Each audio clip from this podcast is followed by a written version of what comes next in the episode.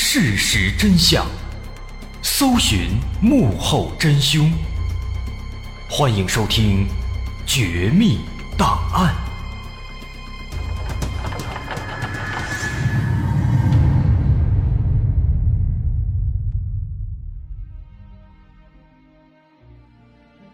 还原事实，探索真相。欢迎继续关注《绝密档案》，我是大碗。在上回啊，我们介绍了一个人物，这人叫南星，啊，为什么说他呢？因为在二十世纪之前的西藏，在外国人眼里边是非常神秘的，在他们的世界里面呢，这西藏啊，应该是有无数神奇的宝藏，隐藏着能够掌握世界的力量。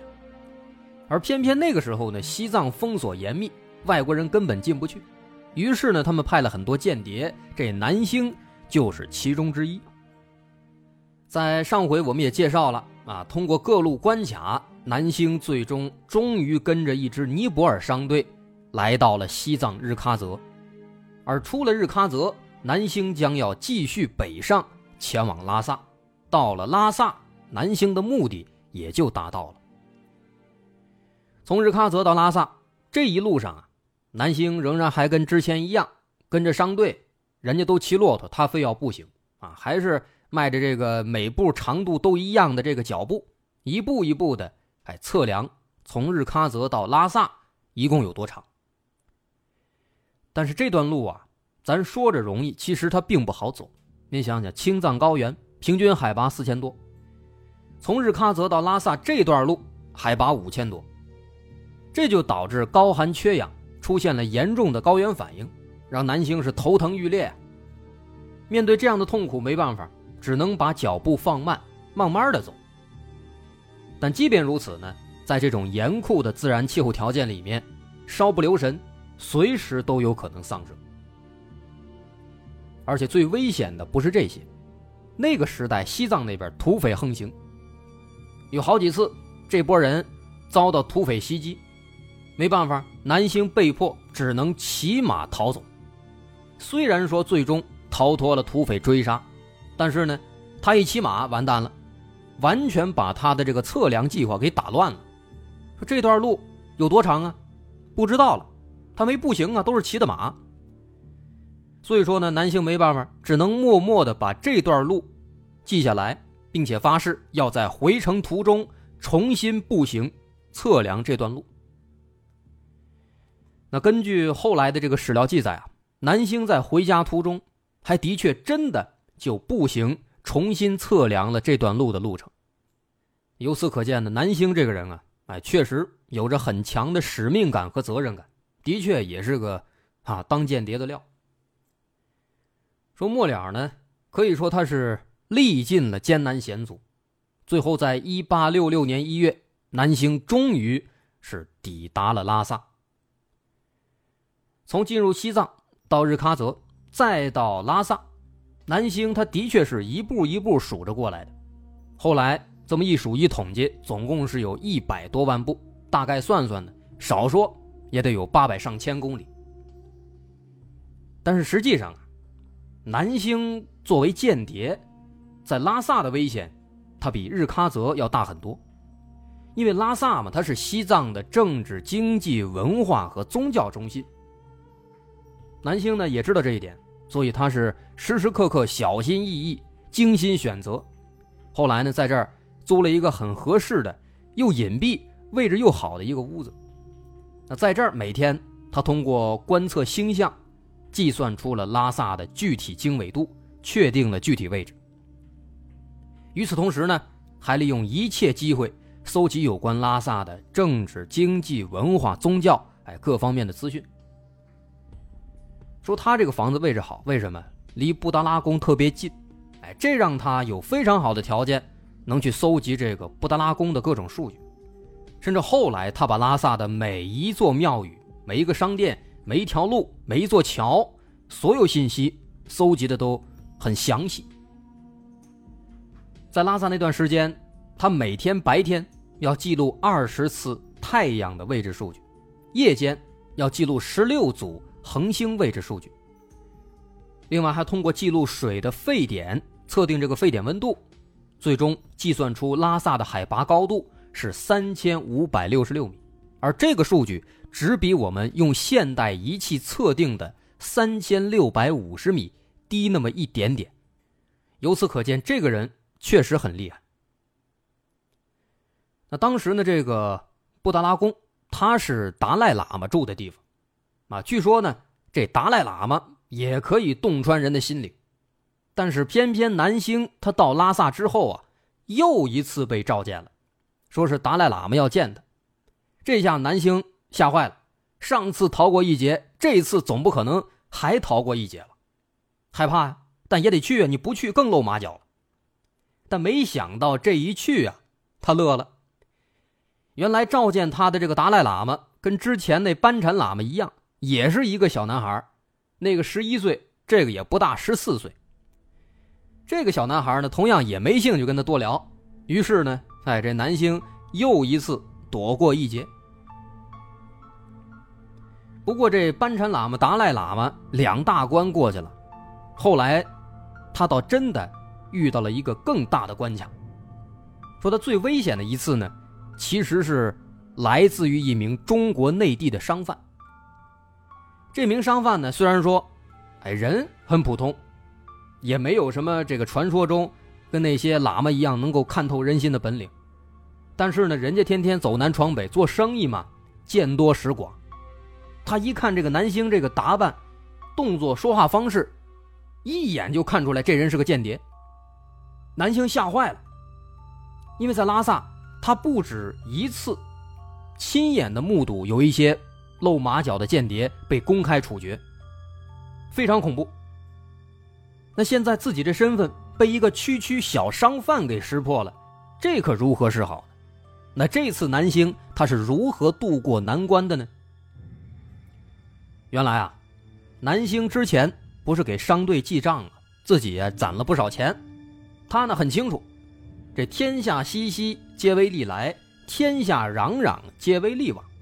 他知道钱这个东西能解决很多问题，于是呢，他就把自己的大部分积蓄拿出来贿赂这名商贩。商贩一看有钱了，何乐而不为呢？就帮他保密了。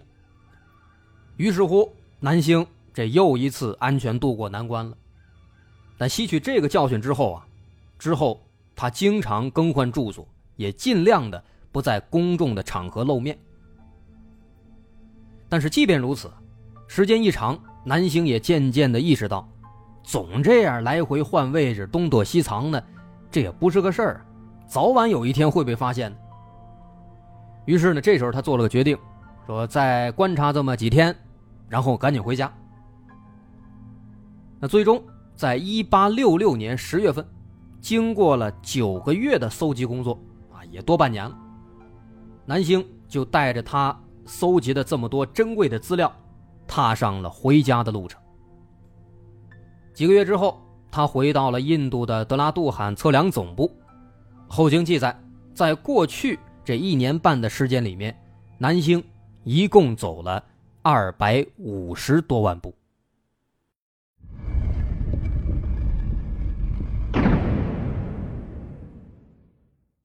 成功回家了，南星本来以为自己跟西藏应该也就没什么关系了，准备放松了，但没想到没几天，他的导师蒙哥马利又给了他一个新的任务，让他再次去西藏寻找传说中的采金地。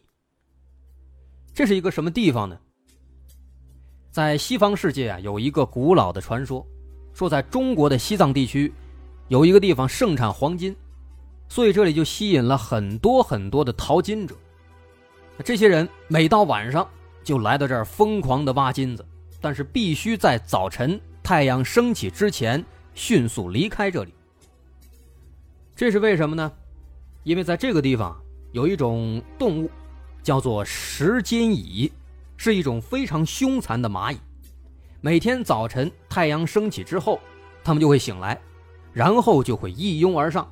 吃掉任何他们看到的生物，即便是强壮的牛，也逃不过他们的群殴。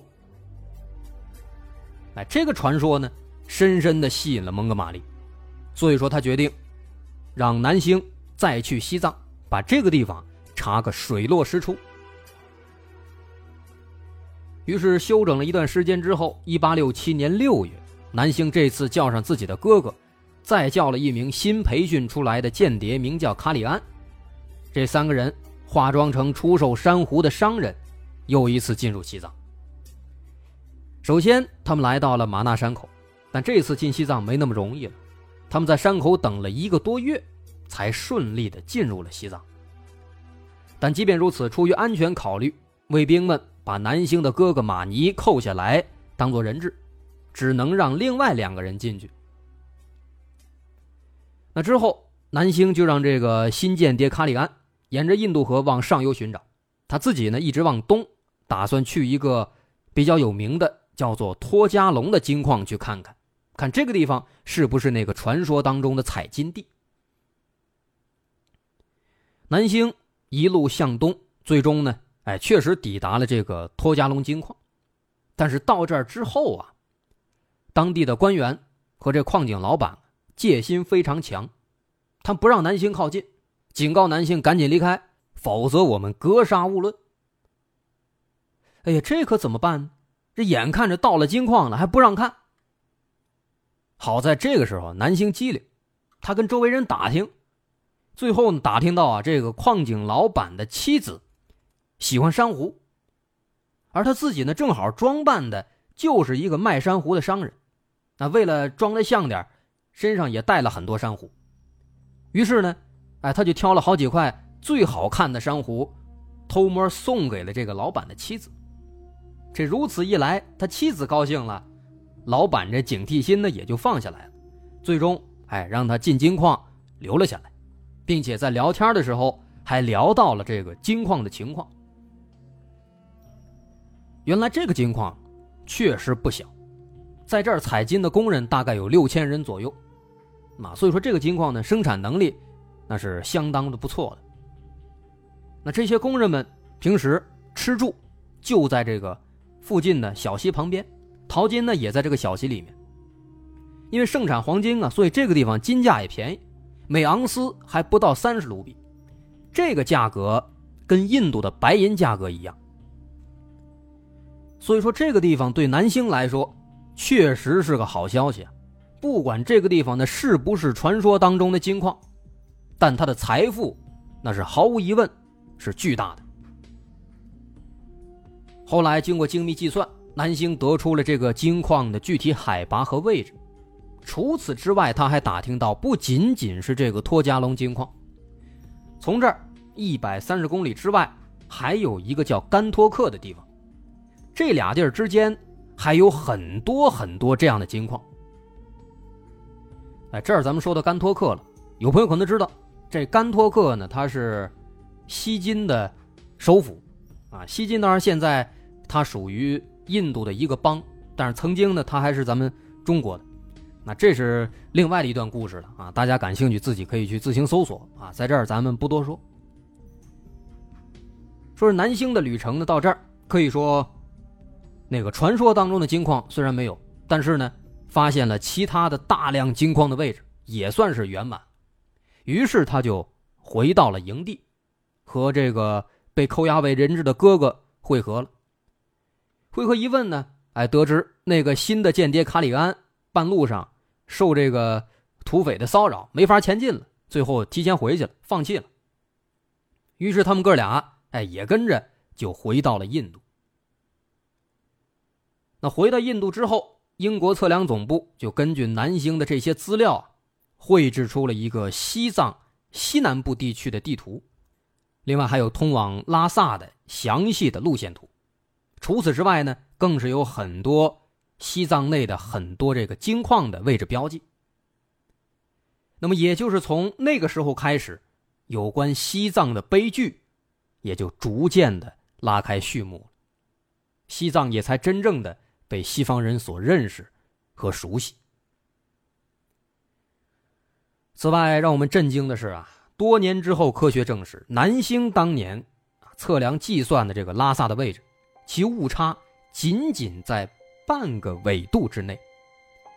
拉萨城海拔的误差也仅仅在六十到九十米之间，而且今天印度测量总部在使用的地图仍然是以南星的测量数据作为基础的。南星这事儿几十年之后，欧洲人在南星的地图的指导之下再次进入拉萨，但不同之处在于，这次他们不是化妆间谍，而是全副武装入侵西藏。一九零四年三月三十一号。英军和中国藏军在山南地区的江孜县进行了一场激烈又残酷的战斗，而那场战斗，英军武器装备先进，我们的藏族同胞根本就抵挡不住，死伤惨重至极。除此之外，十九世纪末二十世纪初，西方国家也在不间断地对西藏进行间谍活动，外敌的入侵。使得西藏的神秘面纱被无情的刺破了。之后，西方帝国主义开始变本加厉的骚扰西藏，不只是英国、瑞典、美国、荷兰、加拿大、德国、法国等等许多国家的间谍不断的刺探西藏的情况。后经统计，光是有书面记载的，就有十一次间谍事件被西藏人民粉碎。而至于南星，在他第二次西藏归来之后，蒙哥马利把南星暂时保护起来，把他的测量数据交给了英国皇家地理学会。后来，皇家地理学会还授予了南星金奖章，这是一个比较高的奖励了。但是也仅此而已了，南星拿到的钱却并没有多少。在以后的数年时间里面，南星又有两次进入西藏。并且成功返回，然后又在印度帮助英国训练间谍。不过，令人唏嘘的是，这位史上最成功、最坚韧的间谍，他的晚年生活却非常的凄惨。为英国做出了巨大贡献，但是他收入却非常少。南星在五十三岁那年，最终因为穷困潦倒而死在了印度。有人说南星是帝国主义的帮凶，的确如此。他用双脚丈量土地，撕破了西藏那层神秘的面纱，却也在高寒之中摧毁了自己的生命。时至今日，这段不曾被人知晓的过往，这条通往西藏的传奇之路，逐渐的被世人所遗忘了。但南星他每一个坚定的脚步，却都始终代表着。他强大的内心和坚韧的灵魂，虽然他的行为不能容忍，但是他这种脚踏实地的精神，却是我们今天需要学习的。即敌我之所长，少一些浮躁，多一些踏实，才是这个社会，才是我们的国家发展所需要。好，今天的绝密档案咱们就说到这儿，我是大碗。如果您喜欢，欢迎关注我的微信公众号，在微信搜索“大碗说故事”，点击关注即可。各位好，我是大碗。我们的《绝密档案》在喜马拉雅已经陪大家走过了一年多的时间，一年多的时间，我们更新了一百多期节目，在这一百多期的内容里，我们讲述了各种各样的怪奇事件。那在今后呢，我们也想尝试去做更多的。其他类型的内容，比如一些自然怪象，比如有一些名人的黑幕，或者说是黑帮的发迹史，亦或是各种悬疑大案，以及更多的其他题材的探索。针对这些内容，目前我们也已经有了一个大概的规划，我们将会把这些内容做一个大概的整合，放在之后我们即将推出的一个新的专辑当中。这个专辑的名字暂定叫做《绝密档案：深夜调查局两百家尘封的未解之谜》当中。